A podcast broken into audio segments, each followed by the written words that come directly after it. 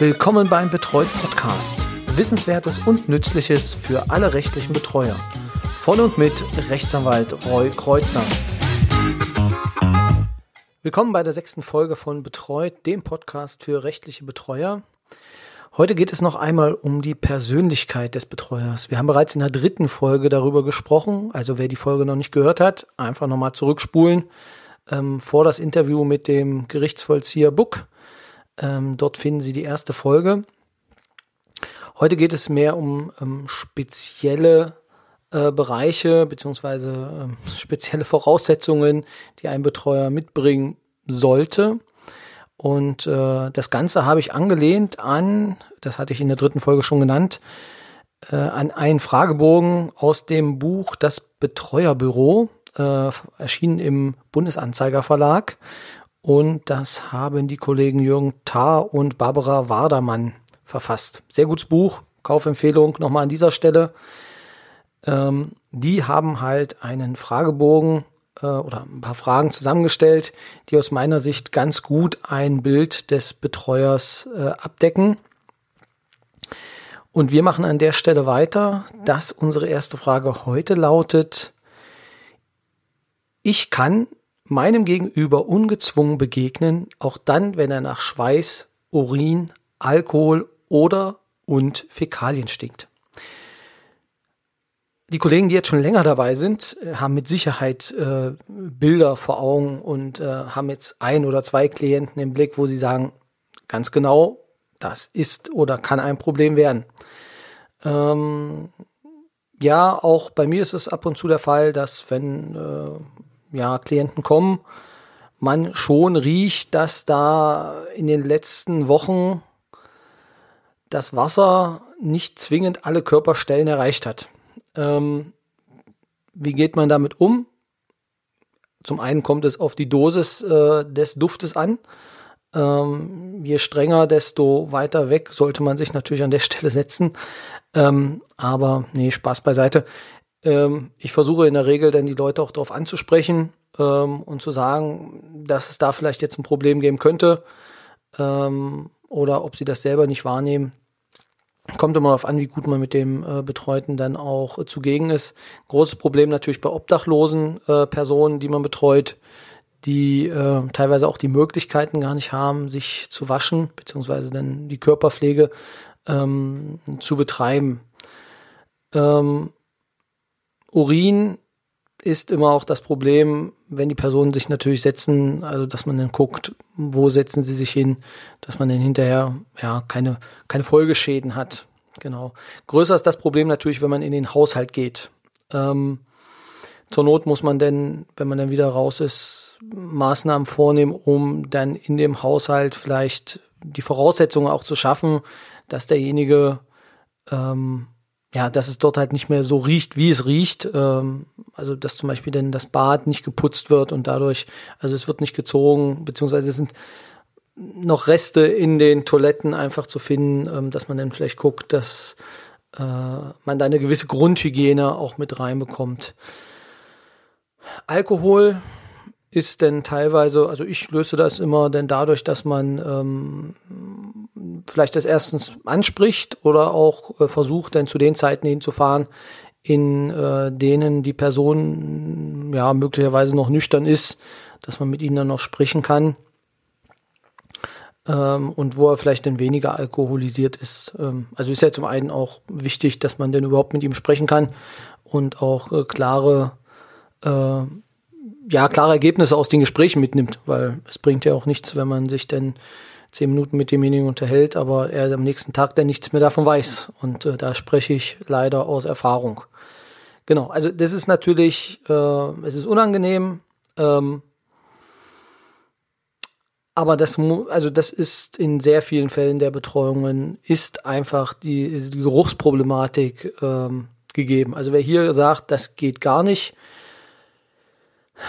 der sollte, also der, der hat es in diesem Beruf sehr, sehr schwer. Das kann ich jetzt schon sagen. Es geht ja nicht nur äh, um die Personen, die im ambulanten Bereich wohnen, sondern auch in Heimeinrichtungen Ähm, dort hat man je nach Einrichtung auch oft äh, das Problem, dass es einen sehr großen Urin oder einen, ja, einen starken Uringeruch gibt. Ähm, ja, muss man sich einfach mit anfreunden.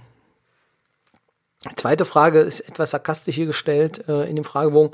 Ungeziefer in der Wohnung wird überbewertet. Ja, das gibt es auch. Ähm, da hatte ich auch schon die diversesten Sachen. Ähm, aktuell gibt es einen Flohbefall, der geregelt werden muss, wo dann eine, wo der die Sozialstation nicht mehr reingeht und sagt, wir ähm, ja, wir behandeln oder wir bedienen ihn jetzt nur noch außerhalb der, des Hauses, ähm, nicht mehr drin, wenn er die Medikamente bekommt. Ähm, das ist natürlich dann ein Problem, da muss man sich dann drum kümmern. Ähm, das äh, müssen sie natürlich bei den Hausbesuchen dann dementsprechend auch so ein bisschen ähm, auf dem Schirm haben, dass das immer ein Problem sein kann. Kakerlaken ähm, war auch schon ein größeres Thema was natürlich bei psychisch erkrankten Personen auch zu Folgeerscheinungen führen kann, die dann äh, krankheitsbedingt äh, wieder ausschlagen, äh, weil sie mit der Situation, dass sie jetzt Tiere zum Beispiel im Haus haben, nicht umgehen können.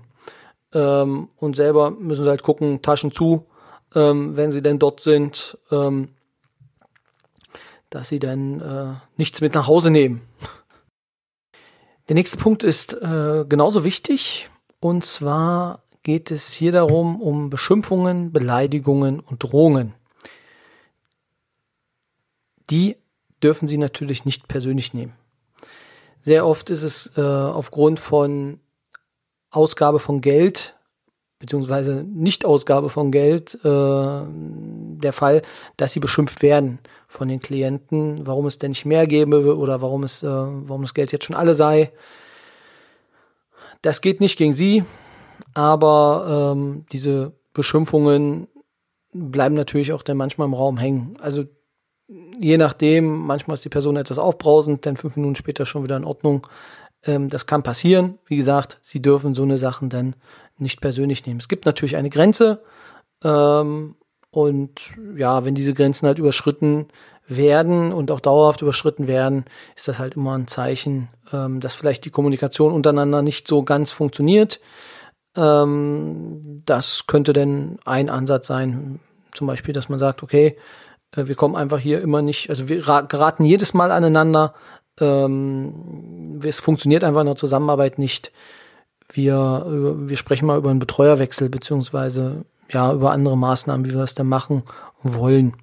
Genau. Aber Beschimpfungen, Beleidigungen, ähm, gerade wenn es eine Betreuerbestellung ist, also ohne dass der Betroffene so richtig im Eilverfahren zum Beispiel dem zugestimmt hat und es jetzt heißt, okay, ich kümmere mich jetzt erstmal um Sie und dann heißt es halt, wer sind Sie denn? Hauen Sie ab, äh, machen Sie, dass Sie rauskommen, Sie wollen doch nur an mein Geld. Ähm, ja, da muss man dann, braucht man ein wenig Fingerspitzengefühl, da sind wir wieder bei Folge 3, ähm, dass Sie dann, äh, wo, was wir dort besprochen haben, dass es darum geht, dann in der Kommunikation mit der Person dann einen gemeinsamen Nenner zu finden. Und da sind wir schon bei der nächsten, beim nächsten Punkt, den Sie mit trifft zu bzw. ja beantworten sollten, ist die Eskalation einer Situation kann ich kommen sehen. Natürlich, es, äh, es ist so, dass Sie in einem sehr, sehr, also in einem engen Nahbereich der, ähm, des Wirkungskreises des Betroffenen tätig sind. Das heißt, ähm, teilweise haben sie sein Geld ähm, unter, unter, also in der Verwaltung, äh, das heißt mit Einwilligungsvorbehalt, er kommt da selber nicht ran. Ähm, die Gesundheitssorge haben sie, vielleicht auch die Wohnungsangelegenheit, also sie haben im Prinzip, sind sie ganz eng an dieser Person dran. Und ähm, für viele Leute ist das auch jetzt nicht so schön. Die wollen sich zwar helfen lassen, aber ähm, gerade wenn oft diese Aufpassermentalität äh, äh, denn diese gefühlte Aufpassermentalität dann äh, kommt, ähm, dass die Personen dann vielleicht auch im, in dem Fall eskalieren. Und das sollte man natürlich dann schon ähm, früh sehen, dass das passieren kann und äh, dementsprechend auch entgegenwirken. Ja, etwas, was mir auch nachgesagt wird, ist der nächste Punkt, mich bringt so schnell nichts aus der Ruhe. Also man muss schon eine gewisse Ruhe an den Tag legen, damit äh, man diesen Job überhaupt machen kann.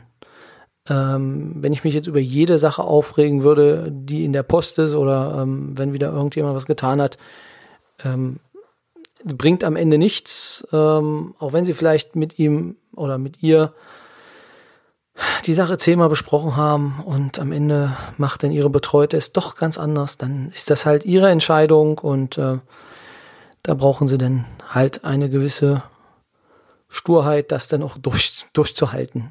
Genau, also bringt sie etwas schnell aus der Ruhe, haben sie auf jeden Fall sehr viel Spaß in diesem Job, weil äh, dann werden sie das nicht sehr lange durchhalten können. Aufgeregte Situation kann ich gut entspannen. Ähm, das ist, also das geht in etwa in dieselbe Richtung. Ähm, da kann sich bestimmt jeder Kollege jetzt auch ähm, was drunter, drunter vorstellen. Ich hatte es beim letzten Mal ähm, schon erwähnt. Ähm, vor allem, wenn Betreute untereinander äh, Geldansprüche gegeneinander haben, wird es dann immer sehr schnell hitzig. Und ähm, dass sie diese Situation dann halt noch entspannen können, äh, ist aus meiner Sicht ähm, nützlich. Ja, also gerade auch wenn sie dann vielleicht vor Ort sind, ähm, das kann natürlich auch im Rahmen von Wohnungsräumungen, also wenn ihr Klient geräumt wird, ähm, dass sie dann vor Ort sind und äh, da ist natürlich eine gewisse Aufregung auch der Situation schon immanent. Da ist es denn ihre Aufgabe auch so ein bisschen auf den Betroffenen halt einzuwirken und vielleicht auch als Ruhepol dort ähm, zu fungieren. Der letzte Punkt an der Stelle, ja, mir ist bewusst, dass ich Opfer von Gewalt werden kann.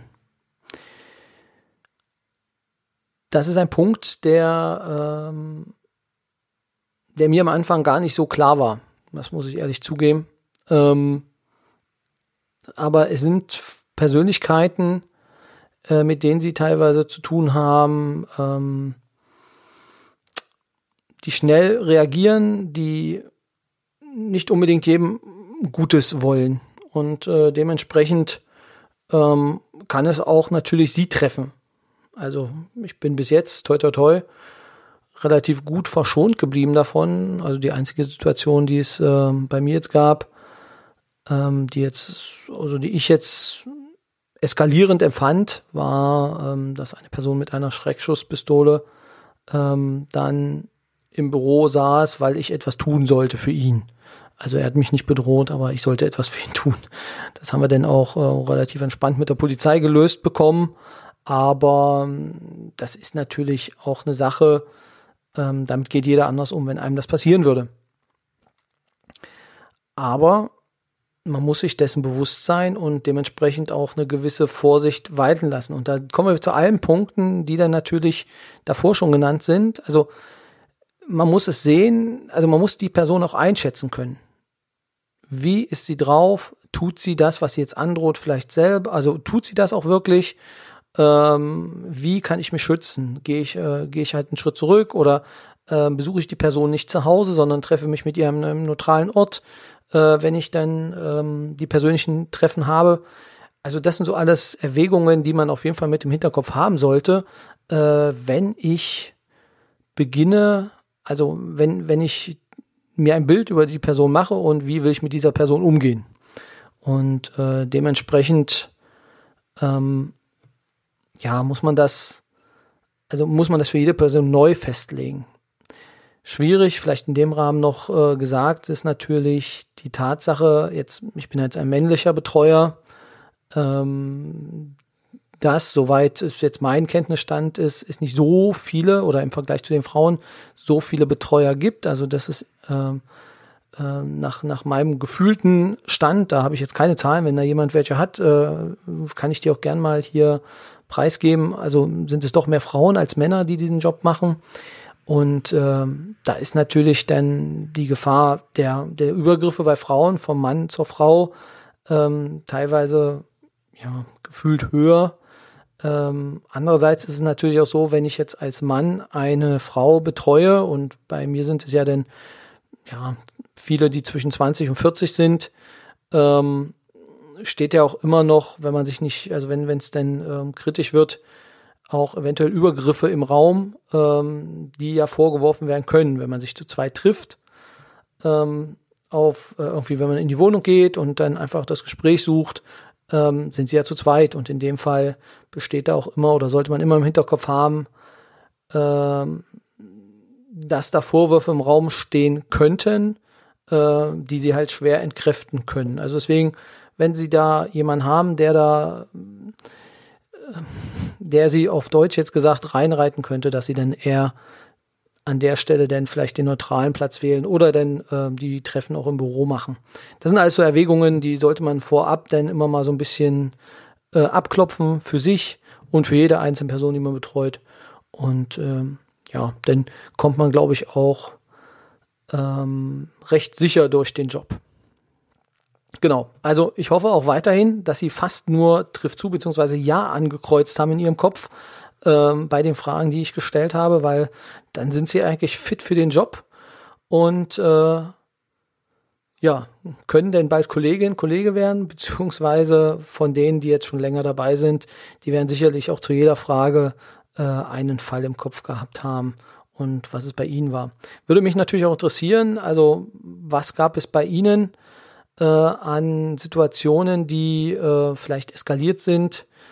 Ähm, ich würde das dann auch gern teilen äh, hier im Podcast mit den, mit den anderen. Also entweder Sie schreiben mir eine eine E-Mail oder also eine E-Mail an info at betreut mit roy betreut.de oder per Twitter, das sind die einfachsten Varianten, äh, unter dem Hashtag betreut finden Sie dann ähm, finden Sie uns ähm, und zu der Folge wird es auch einen Tweet geben. Das heißt, äh, Sie können unter den Tweet können Sie dann halt auch ähm, Ihre Erfahrung schreiben. Würde mich interessieren, äh, was Ihnen so passiert ist. Oder Sie schreiben es und wir machen dann eine extra Folge, wo ich dann einmal auf die Zuschriften eingehe.